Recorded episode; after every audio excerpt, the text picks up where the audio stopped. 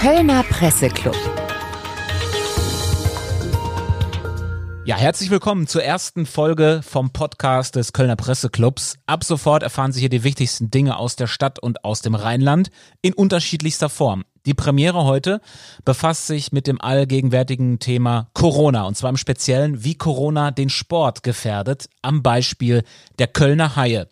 Die sind extrem auf Zuschauereinnahmen angewiesen, weil diese wegen der Corona-Pandemie aber ausbleiben, geht es aktuell um nicht weniger als äh, um den Fortbestand des Kölner Eishockeys. Deswegen hat sich Presseclub-Vorstand Peter Pauls mit zwei Männern getroffen, die nicht näher dran sein könnten am Geschehen. Zum einen mit dem Geschäftsführer der Kölner Haie, Philipp Walter, und mit am Tisch war auch der Präsident des Kölner ECs, also des Stammvereins der Haie, der ehemalige Landtagsabgeordnete Rainer Metke. Rainer Metke, fast 50 Jahre Profi-Eishockey in Köln, wo Eis eigentlich ein Fremdwort ist. Was bedeutet der Verein für diese Stadt und für das Herz dieser Stadt? Köln ist ja immer nah an seinem Herzen. Nur ein ganz kurzer Eindruck, bitte. Der KEC ist äh, nun in dieser Stadt schon seit über 80 Jahren vertreten. Das heißt, Eishockey in Köln wird seit 1936 gesprochen, ist äh, gespielt, ist aber eben dadurch sehr verankert. Äh, nach dem FC äh, der wichtigste Club äh, in der Sportszene in Köln und weit über die Stadtgrenzen hinaus in der Region. Das kann man so feststellen. Philipp Walter, ich habe gelesen, als ich mich auf dieses Gespräch vorbereitet habe, dass die Haie vor dem Ausstehen. Jetzt höre ich, dass der zweitgrößte, zweitwichtigste Verein hier in einer, na, sagen wir, ganz, ganz ernsten Situation ist. Was können Sie dazu sagen? Spüren Sie Solidarität? Spüren Sie Hilfe? Ist die Stadt an Ihrer Seite? Wie geht's Ihnen? Ja, es ist so, dass wir sehr viel Solidarität spüren, sehr viel Rückhalt. Ähm, der KIC gehört zu Köln, so wie es Rainer Mädke auch gerade gesagt hat. Wir sind ein Stück weit Teil des Pulsschlags dieser Stadt. Und ja, die Krise, die Corona-Krise hat uns mit voller Wucht erwischt, weil wir nicht nur aus unserer Identität heraus, aus unserem Selbstverständnis heraus vor Zuschauern spielen wollen, um Menschen begeistern zu können, sondern das auch unser Geschäftsmodell ist. Und aktuell haben wir einen faktischen Berufsverbot, ein Zuschauerverbot. Das erlaubt uns nicht, äh, Menschen in die Arena zu lassen zu unseren Spielen. Das bedeutet bei uns, dass rund 80 Prozent unserer Einnahmen wegbrechen. Und das bringt uns in existenzielle Schwierigkeiten und deshalb geht es momentan hier bei uns beim KIC darum, diesen Eishockey-Standort zu sichern und dafür kämpfen wir jeden Tag sehr geschlossen äh, mit allen Partnern, mit den Junghain gemeinsam, mit unseren Spielern, mit Sponsoren, Fans und das ist ein, ein sehr großer Kampf, den wir gerade führen. Dann gehen wir jetzt mal davon aus, die Krise ist wirklich so da, wie es geschildert wird. Dann würde mich jetzt interessieren, Rainer Metke, was würde Köln denn ohne Profi-Eishockey fehlen? Wir, Herr Walter hat gerade davon gesprochen, ist der Puls. Äh, es ist wie vieles in Köln ein Gefühl. Aber wie können wir das fassen? Was wäre anders, wenn der KIC plötzlich nicht mehr da wäre? Naja, in dem, zunächst in dem Sportgefüge äh, der Stadt äh, wäre eine, würde eine große Lücke entstehen. Das ist äh, unzweifelhaft. Ich glaube aber, hier äh, äh, hat sich das auch äh, laut oder manchmal auch ganz leise äh, dazu entwickelt, dass wir ein Bestandteil der Gesellschaft dieser Stadt ist. Philipp äh, hat es ja eben schon ein Stück angesprochen. Man merkt das dann vor allen Dingen, wenn man Insider ist. Man spricht mit anderen und merkt auf einmal schon die Reaktion und der Sohn und die Tochter und was weiß ich nicht, wer ist mit dem irgendwie mit dem KIC verbunden es ist ein großes Stück äh, Verbundenheit äh, des, des KIC in dieser Stadt. Okay, ich kann sagen, der KIC bringt die Menschen auch zusammen. Ja, natürlich. Wie, wie Sport das tut, wie, wie, oder sagen wir Wettkampfsport das generell tut. Philipp Walter hat gerade eine Notiz gemacht, als ich fragte, was sich ändert. War das auch eine Antwort auf meine Frage? Das war eine Notiz, die ich mir gemacht habe, um, um was auch Rainer angedeutet habe, nochmal diesen Punkt zu benennen, ähm, den ich auch für ganz bedeutsam finde, weil ich finde, die, die Frage darf momentan auch lauten, welchen Beitrag kann Sport leisten in dieser Krise? Ähm, welchen gesellschaftlichen Auftrag hat Sport? Äh, Sie sagen selbst, bringt Menschen zusammen, hat einen integrativen Charakter, hat einen inklusiven Charakter, hat einen gesellschaftlichen Auftrag, äh, hat einen gesundheitlichen Auftrag und äh, wir sprechen gerade von einer Pandemie, von einer Krankheit und der Sport wird momentan so ein bisschen wie das äh, schmutzige Entlein, das graue Entlein behandelt an vielen Stellen und das ist, was mich tatsächlich stört. Und das finde ich, darf auch mehr in den Fokus rücken, dass Sport einen ganz wertvollen Beitrag leisten kann in dieser Krise, um diese Krise zu überwinden. Dann, dann lassen Sie mich da anknüpfen. Wie, wie kann dieser Beitrag aussehen? Also wir alle spüren ja, wir leben in einer Gesellschaft, die sich verändert. Die Leute sind ein bisschen in sich zurückgezogen, manch mitunter sogar ein bisschen depressiv und äh, wen immer ich darauf anspreche, der antwortet mir so. Was könnte der KEC beitragen dazu, dass sich das Lebensgefühl verbessert und wie müsste das dann nur in groben Skizzen organisiert sein, damit sie ein gutes Hygienekonzept haben? Ja, ja wie gesagt, Sie haben es in den richtigen Worten anmoderiert in dieser Frage. Das Lebensgefühl, äh, ich habe es vorhin gesagt, Pulsschlag. Ich glaube, wir sind in der Lage, Lebensfreude zu schaffen. Wir stiften Identität für diese Stadt. Wir bringen Menschen zusammen. Und ich glaube, das ist, was momentan auch fehlt. Dafür gibt es ja Gründe. Äh, wir wollen ja sehr verantwortungsvoll auch mit dem Thema umgehen. Wir haben ein Hygienekonzept, äh, das mit dem Gesundheitsamt auch äh, ausgetauscht wird. Das wird als tragfähig angesehen. Das ist momentan aber nicht relevant. Und mein Wunsch ist es, dass da auch wenn wir hoffentlich durch dieses Tal, in dem wir gerade sind, äh, durchgegangen sind, da auch sehr genau hingeschaut wird, was machbar ist, also was es für Lösungen geben kann und nicht in Verboten zu denken, sondern auch in, in Ideen zu denken, wie kann man denn äh, Chancen erarbeiten, wie kann man Potenziale heben, wie kann man Menschen zusammenbringen, wie kann man wieder Lebensfreude wecken. Weil auch ich nehme es momentan in der Gesellschaft so wahr, dass wir alle ein bisschen geduckt gehen. Und äh, ich glaube, da kann Sport einen großen, wertvollen Beitrag leisten, dass wir wieder ein bisschen den Rücken gerade machen, bei, bei allem, äh, bei aller Vorsicht, bei aller Achtsamkeit. Rainer Metke ist ja nicht nur ein erfahrener Eishockey-Funktionär, er ist ja auch ein sehr erfahrener Politiker. Wenn Sie jetzt den Politiker ein bisschen vorlassen, Herr Metke, äh, kann man der Politik sowas im Augenblick nicht vermitteln. Wir haben ja eigentlich immer nur die sehr ernst reinblickenden Politiker, die uns in Halbsätzen äh, dann mitteilen, was gerade nicht geht und was zum Teil ja unmittelbar gewaltige Lebensbereiche berührt. Ist das jetzt eine andere Politik, die wir erleben? Na, ich glaube, die Politik, die wir jetzt erleben, die ist so, wie sie eigentlich immer erlebt wird, nur wir nehmen es dann nicht, vielleicht nicht so wahr.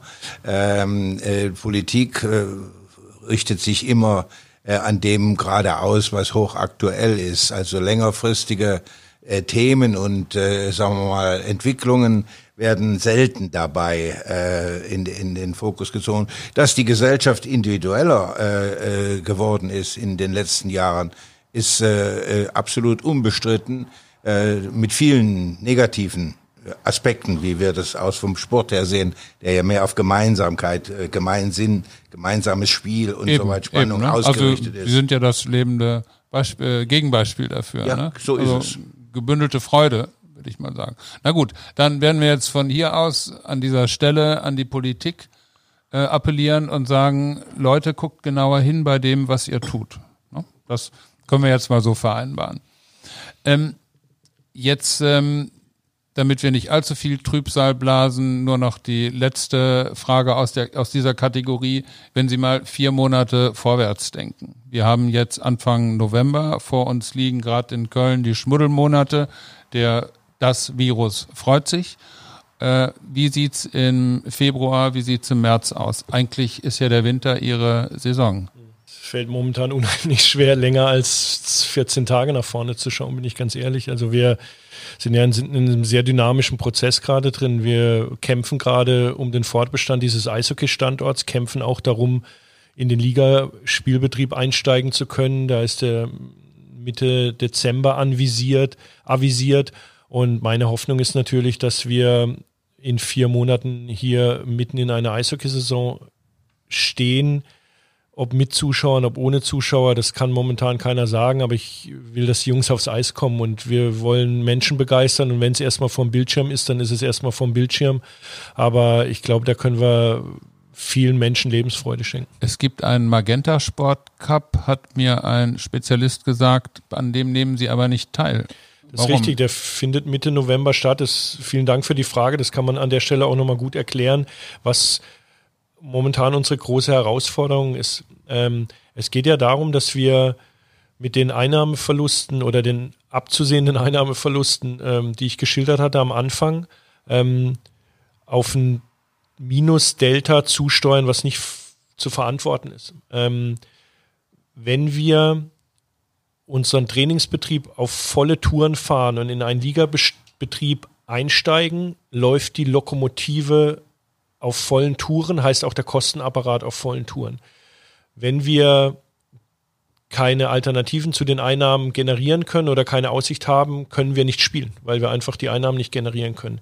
Und aktuell würden wir ja in wenigen Tagen in diesem Magenta Cup starten, aber wir haben noch nicht die Aussicht, dass wir da sind, wo wir sein müssen. Deshalb wäre ein ein Start des Magenta Cups noch nicht zu verantworten. Okay, Sie sagen, Kosten, wenn, wenn wir da antreten, kostet uns das so viel Anlaufkosten und, Richtig, und die, so viel Vollkosten, genau, gerade dass was es uns Lohnkosten mehr kostet, angeht. als es uns einbringt. Ja, und vor allem, wie gesagt, dann läuft die, dann läuft die Maschine. Dann sind die Jungs aus der Kurzarbeit, unsere Spieler, äh, und dann läuft die Maschine. Es gibt keine Schleichfahrt, sondern Richtig.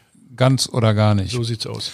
Herr Metke, noch eine Frage an Sie. Ist Köln denn wirklich ein guter Eishockey-Standort? Ich war als junger Mensch viel in Finnland und da war das so, Anfang Dezember wurde überall in jeder Siedlung wurde so ein Viereck geflutet, dann haben die ein paar Strahler aufgestellt und dann spielten die Tag und Nacht Eishockey und äh, es war der größte Tag im Land, wenn man Schweden geschlagen hat. Aber das haben wir hier nicht. Wir sind hier in Köln und äh, in Köln friert es vielleicht einmal im Jahr.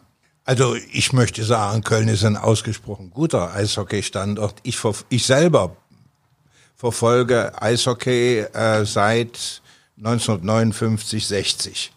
Also ist schon einige Zeit her. Äh, zum anderen äh, auch die Schilderungen, die davor waren, was mir eigentlich in der Schule äh, zum Eishockey gebracht hat, äh, die waren also auch schon beeindruckend. Man muss bereit sein, sowas aufzunehmen. Das ist beim Fußball vielleicht etwas leichter, aber für andere Sportarten, ob das jetzt Tischtennis oder sonst irgendwas ist, äh, ist es ähnlich. Man muss irgendwie eine Affinität dazu entwickeln. Und wenn man das hat, äh, merkt man auch, wie wie groß eigentlich die Gemeinde ist, äh, die sich äh, dem auch verpflichtet fühlt. Und da hatte ich den Eindruck, dass es in Köln immer so gewesen, wie gesagt, seit dem Jahr 1936, hatte nichts mit den Nazis zu tun, äh, ist hier äh, das Eisstadion entstanden und ab diesem Jahr gab es auch schon die ersten Eishockeyspiele. Äh, und diese Tradition hat sich fortgesetzt bis heute. Die Längstes Arena, Herr Walter, Sie sind ja der Herr der Zahlen. Welche Bedeutung hat die für Sie? Der Handball hat, wir sprachen ja gerade über andere Sportarten, auch mal versucht, hier Fuß zu fassen und spektakuläre Spiele gehabt, hat aber nicht geklappt. Ähm, geht Eishockey hier ohne eine solche Arena oder braucht man das? Also die Arena ist vor allem erstmal ein riesiges Potenzial. Und ich glaube, die Längstes Arena gepaart mit dem KEC ist schon einer der, ich sag's jetzt mal, geilsten Standorte in Eishockey Europa. Also äh, die, die Strahlkraft, die von diesen Eishockey-Spielen, von diesen Veranstaltungen ausgeht, die ist schon enorm. Wir haben, und ich glaube, das darf man ruhig auch sagen, auch dank der Kölner Haie äh, hier drei Weltmeisterschaften gehabt in den letzten 20 Jahren. Und äh, ich glaube, dass Köln ein sehr, sehr guter Eishockey-Botschafter ist, auch für die gesamte Sportart, auch tatsächlich europaweit, teilweise sogar weltweit. Und ich sehe das vor allem als Chance und als Potenzial. Klar ist das ein Riesenapparat, den wir da stehen haben. Ähm, aber wir haben es ja auch in den letzten Jahren auch geschafft, ja auch die Zuschauerzahlen gerade in der letzten Saison derart äh, nach oben zu bekommen, dass das einfach richtig Spaß macht. Wollen Sie mal sagen, wie viele Zuschauer Sie pro Spiel haben im Durchschnitt? Sehr gerne, ja. Also die Arena fast 18.500 Zuschauer bei Eishockeyspielen. Wir hatten letzte Saison über 13.000 im, im Schnitt. Das war deutschlandweit ein neuer Rekord. Wir sind damit in Europa in den Top 5.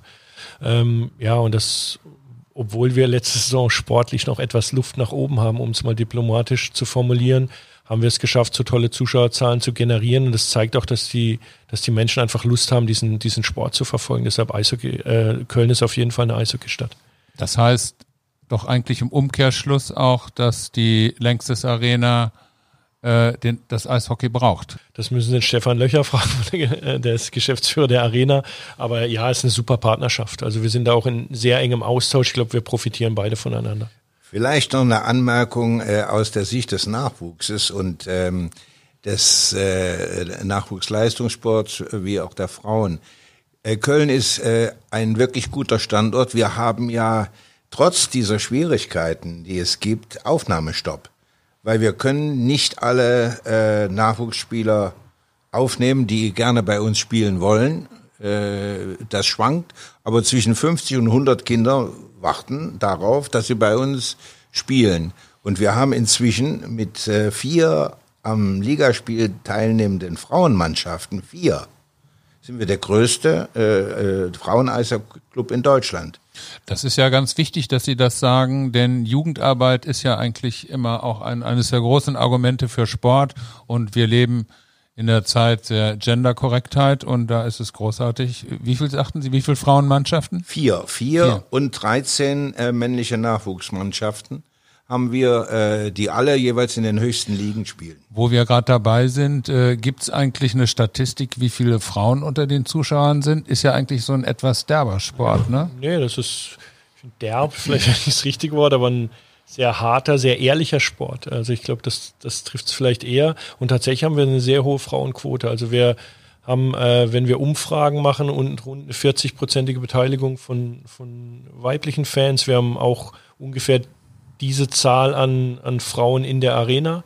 Und ich merke das auch im persönlichen Umfeld, dass äh, Eishockeysport nicht nur für Männer sehr attraktiv ist. Sie, die, diese, diese so eindrucksvoll ausgeschlagenen Zähne, die man bei Eishockeyspielern manchmal sieht, das verdankt sich nicht den Prügeleien äh, Nein, das sind in der Regel Schlägerkeilereien. Ja. Da kriegt man den Puck ins Gesicht. Genau, Puck und Schläger sind da eher schuld daran. Aber wie ich gerade sagte, ich glaube, was, was unheimlich gut ankommt, das merke ich an mir selbst, und, und Rainer ist ja auch ein Eishockey-Fan durch und durch, ist, dass dieser Sport einfach sehr klar ist und sehr ehrlich. Da wird nicht lamentiert, da gibt es keine Theatralik, da gibt es kein Gequatsche Quatsche. Kein Fallen lassen. Da gibt's äh, um Gottes Willen, dafür gibt es tatsächlich, nein, da gibt's tatsächlich zwei Minuten für. Selbst wenn du gefault wirst, wenn du zu theatralisch dich fallen lässt, gehst du mit auf die Strafbank, auch wenn du gefault wurdest, weil das eine Show, keine Showveranstaltung ist, sondern ehrlicher, harter Sport. Dann, Und das äh, merke ich an den Fans, das mögen die. Dann sagen Sie noch eins, ähm, auf dem Spielfeld geht's ja wild zu. Ich kenne das auch von Rugby-Spielen in Südafrika.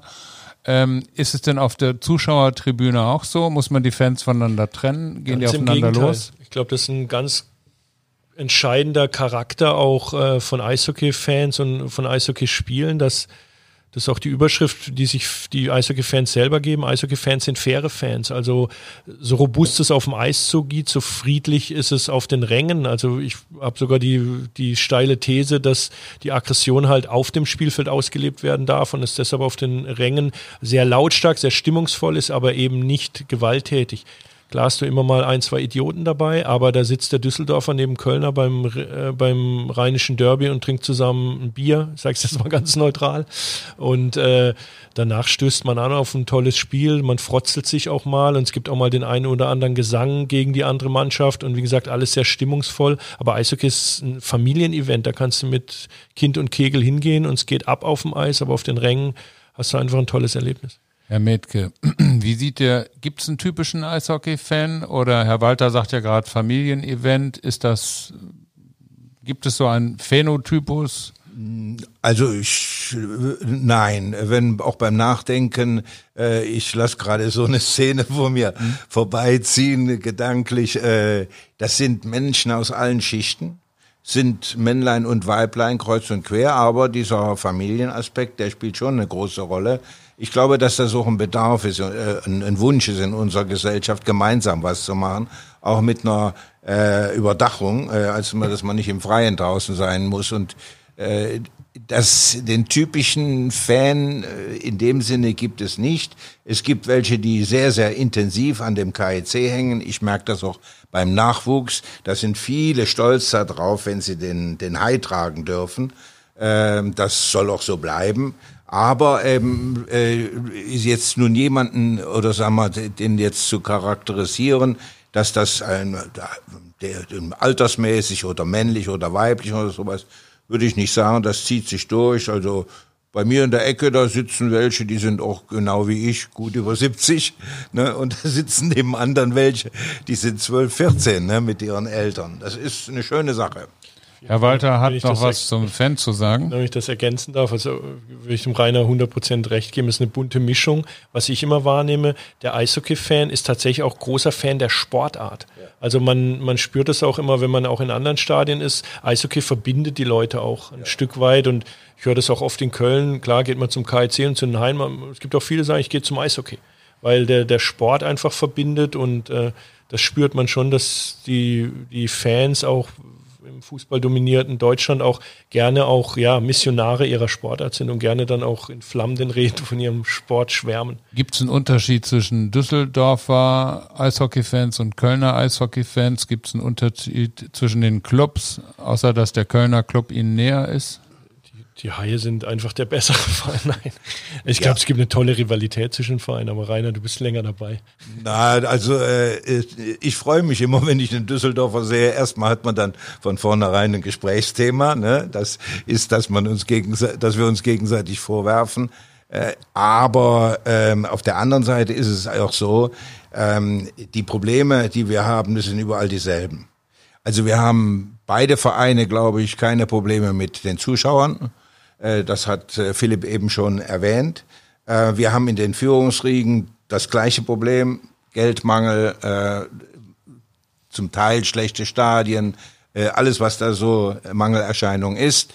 Wir müssen gemeinsam dafür sorgen, dass wir einen starken Spitzenverband haben, dass wir einen ordentlichen Nachwuchs haben. All das spielt eine große Rolle und wir tauschen uns auch aus. Also ich habe ja bis vor kurzem dem Eishockeyverband NRW äh, auch vorgestanden. Da habe ich äh, als äh, Rechtsberater den Düsseldorfer Justiziar, den von der DEG gehabt.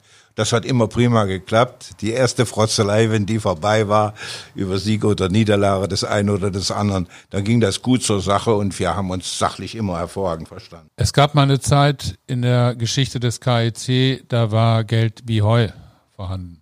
Äh, das war von 1976 bis 1979, als Jochem Erlemann Präsident des äh, KEC war und der Verein drei Meisterschaften äh, geholt hat. Also das habe ich mir jedenfalls angelesen.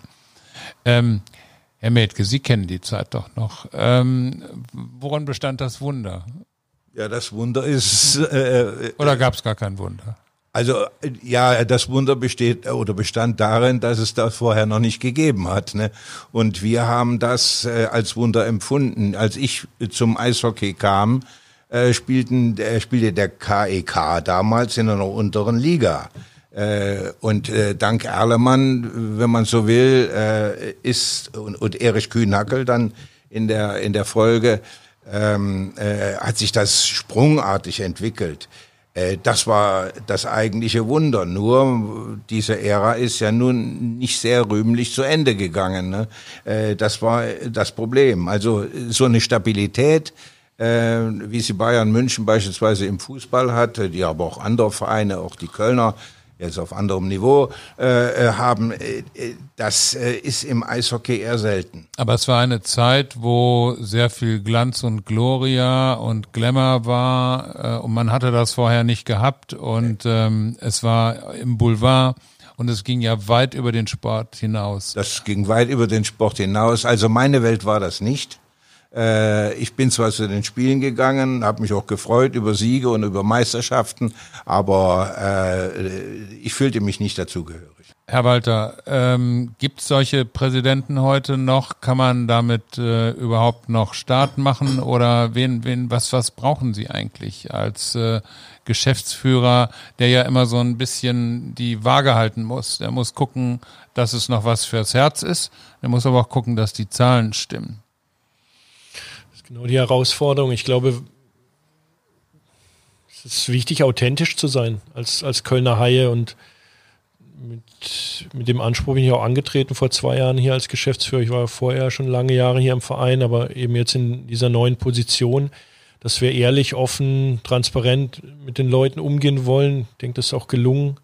Ähm, und dann kann dieser Balanceakt auch gelingen, weil Sport lebt von Emotionen, Eishockey lebt von Emotionen, Köln ist, ja, ist ein Gefühl, hat eine, ja, eine, dieser Verein hat eine Seele und ich glaube, das müssen die Menschen spüren und äh, dass es am Ende auch äh, wir ein, ein mittelständisches Unternehmen sind, das, das ist so und das gehört auch dazu und das schafft auch viele Menschen einen Arbeitsplatz. Aber ich, dennoch glaube ich, dass das Benzin in unserem Tank ist, ist die Leidenschaft und, und die Liebe zu diesem Sport. Und das treibt uns alle an. Äh, natürlich bedarf es dann auch manchmal leidenschaftsloser Entscheidungen, aber äh, ich glaube, das ist der Antrieb, dass wir ja diesen Verein lieben und den voranbringen wollen. Aber gucken wir nochmal, Sie sagten gerade auf Zahlen, Sie sagten, wir sind ein mittelständisches Unternehmen. Können Sie den KEC in Zahlen beschreiben? Wie viele Arbeitsplätze haben Sie? Welchen Umsatz haben Sie? Und können, kann man den, den Einfluss, die Cannabisten können das ja, oder Sie haben da eine schöne Zahl immer parat. Können Sie den Einfluss, den Sport, ihr Sport auf diese Stadt hat, auf Tourismus, auf Übernachtungen etc., kann man das quantifizieren?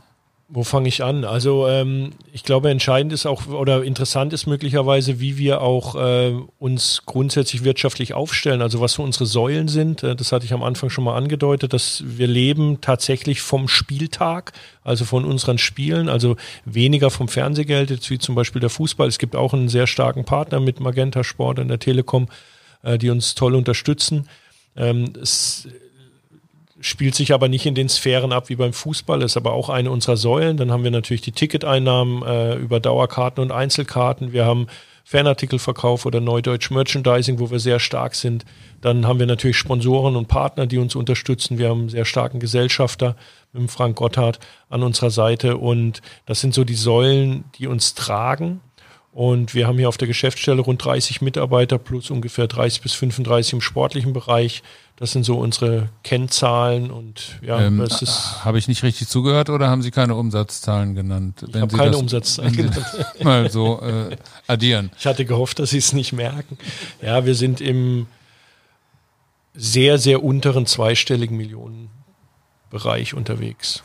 Und damit äh, vielleicht das auch nochmal zur Einordnung sind wir im oberen Drittel der deutschen Eishockeyliga äh, anzusetzen. Also es gibt dann Vereine wie Mannheim, die, was den Spieleretat angeht, da sicherlich nochmal stärker aufgestellt sind. München, äh, Berlin und dann sortieren sich so Vereine wie der KIC dahinter ein, aber wir haben natürlich auch immer den Anspruch, da oben auch mal reinzustechen, sportlich da äh, mitzuspielen. In diesem Jahr wird das sicherlich Voraussetzungen geben, die sportliche Ansprüche neu definieren müssen. Also wir haben jetzt aufgehört, neue Spieler zu verpflichten. Das wäre einfach äh, momentan nicht zu verantworten. Wir werden mit einer ganz, ganz jungen Truppe, wenn wir denn spielen können, in diese Saison gehen, wo Jungs aufs Eis gehen, die eigentlich noch nicht eingeplant waren, die äh, ja, jetzt gerade ihren Führerschein machen und eigentlich ja. noch in der zweiten Liga ihre Spuren verdienen sollten. Aber Sie haben doch auch einen Superstar, habe ich mir sagen lassen, äh, Leon Dreiseitel über den nicht nur die deutsche Eishockeywelt spricht, sondern die der ganzen Welt. Ja. Ist das so eine Art Lukas Podolski? Nee, es ist ein Lionel Messi. Wie kommt denn, wie kommt der hierher? Leon trainiert bei uns. Also Leon spielt ja, ist hier ausgebildet, kommt aus Köln. Äh, Vater Peter Dreiseitel, dem einen oder anderen Hörer oder Hörerin sicherlich auch noch bekannt, äh, war hier Spieler, sehr erfolgreicher Nationalspieler, war hier Trainer äh, deutsche Eishockey-Legende. Leon ist sein Sohn, der hier, äh, wie gesagt, bei den Junghain war, dann auch äh, noch eine Zeit in Mannheim war und dann relativ früh den Sprung über den großen Teich gewagt hat nach Nordamerika. Mittlerweile ein NHL-Star ist bei den Edmonton Oilers und jetzt jüngst ja bekanntermaßen auch zum besten Spieler dort gewählt wurde mit mehreren Auszeichnungen, was ihm als ersten deutschen und möglicherweise als letzten deutschen Spieler gelungen ist. Und das ist eine Auszeichnung, die man gar nicht hoch genug bewerten kann. Dass einer aus unserem Stall das geschafft hat, macht uns sehr stolz und ist was ganz, ganz Besonderes. Und Leon ist über die Sommermonate immer hier, also war er die letzten Jahre auch schon, hat jetzt natürlich nochmal medial eine höhere Aufmerksamkeit gehabt, weil er eben diese Trophäen äh, bekommen hat, sich verdient hat und als quasi ja, bester Spieler der Welt aktuell gilt was diese Trophäen angeht. Und dann hast du natürlich nochmal ein größeres mediales Interesse, wenn er hier mittrainiert. Ich sage das mal so ein bisschen dramatisch. Kann Leon Ihnen bei der Rettung des Clubs helfen? Also Leon ist an unserer Seite. Der hat uns jetzt auch wirklich toll unterstützt, auch medial. Ähm, mit der Kampagne, die, die, wir gefahren haben, äh, ist er an unserer Seite. Und ich glaube, Leon an unserer Seite zu haben, ist, ist immer eine gute Geschichte. Jetzt hätte ich gerne noch, dass mir einer die Geschichte des, der, des Hais erzählt. Der Hai ist, auch das habe ich gelesen, ja von einem bekannten Künstler gemalt worden. Dieter Horky, ja. Dieter Horky, den kannten wir vom, von der BBK, also von, von dem Bundesverband der Künstler in Köln. Und alles hätte ich geglaubt, nur nicht, dass Dieter Horky was mit Eishockey zu tun hat. Herr Metke, dann erzählen Sie das mal. Ja, also Dieter Hockey ist eigentlich, äh, ja, wie man so heute zu, äh, zu sagen pflegt, äh, äh, Eishockey-Urgestein in Köln. Er ist mal von Hamburg gekommen. Äh, als junger äh, Spieler war eigentlich äh, nicht Torwart, aber äh, er hat den damaligen Trainer Dennis Smith äh, gefragt, ob er hier spielen könne. Und er sagte, ja, also einen Stürmer oder Verteidiger brauche ich nicht, aber ich brauche einen Torwart. Und dann hat er sich ins Tor gestellt. Ich gebe jetzt seine Worte wieder. Äh, und ähm, äh, da hat er Gefallen dran gefunden und hat sich auch prima entwickelt. Und äh, diese Gabe, dass er malen konnte, ähm, die hat ihn ja sein ganzes Leben begleitet. Äh, äh, er malt ja auch heute noch. Ne? Ähm, er ist ein bekannter Kölner Künstler. Bekannter Kölner äh, Künstler und hat auch viele Bilder gemalt äh, mit dem Hai, äh, die wir auch dann äh, mit seiner Hilfe weitergeben konnten an talentierte Nachwuchssportler ähm, bei uns. Äh, und er ist auch heute noch dem Verein verbunden. Äh, er ist jetzt, äh, der ist so alt wie ich, so 76. Ähm, Jahrgang in, 38. Nee, 44. 44? 44, ja. Sie haben ja. das bessere Gedächtnis. Ja, nee, weil ich, ich kenne es ja.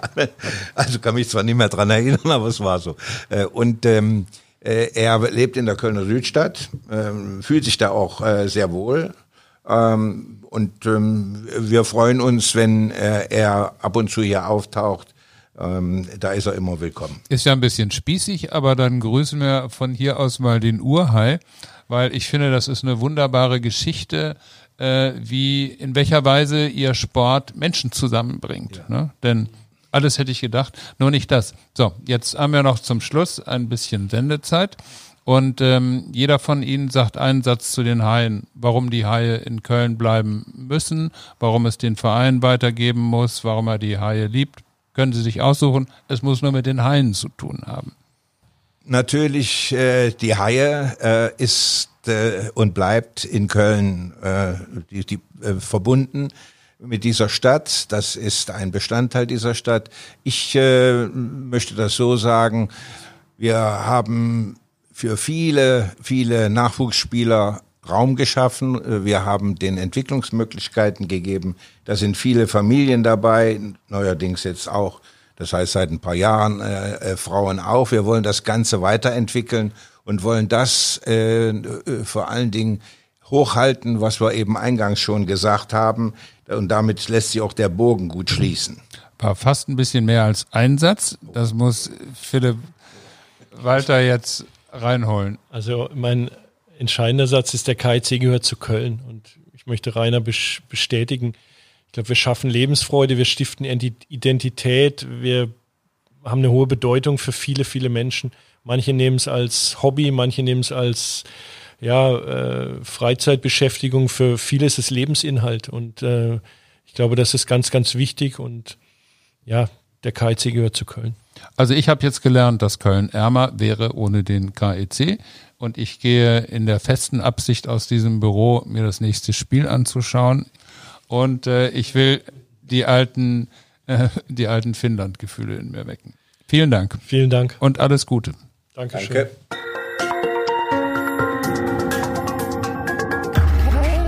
Kölner Presseclub.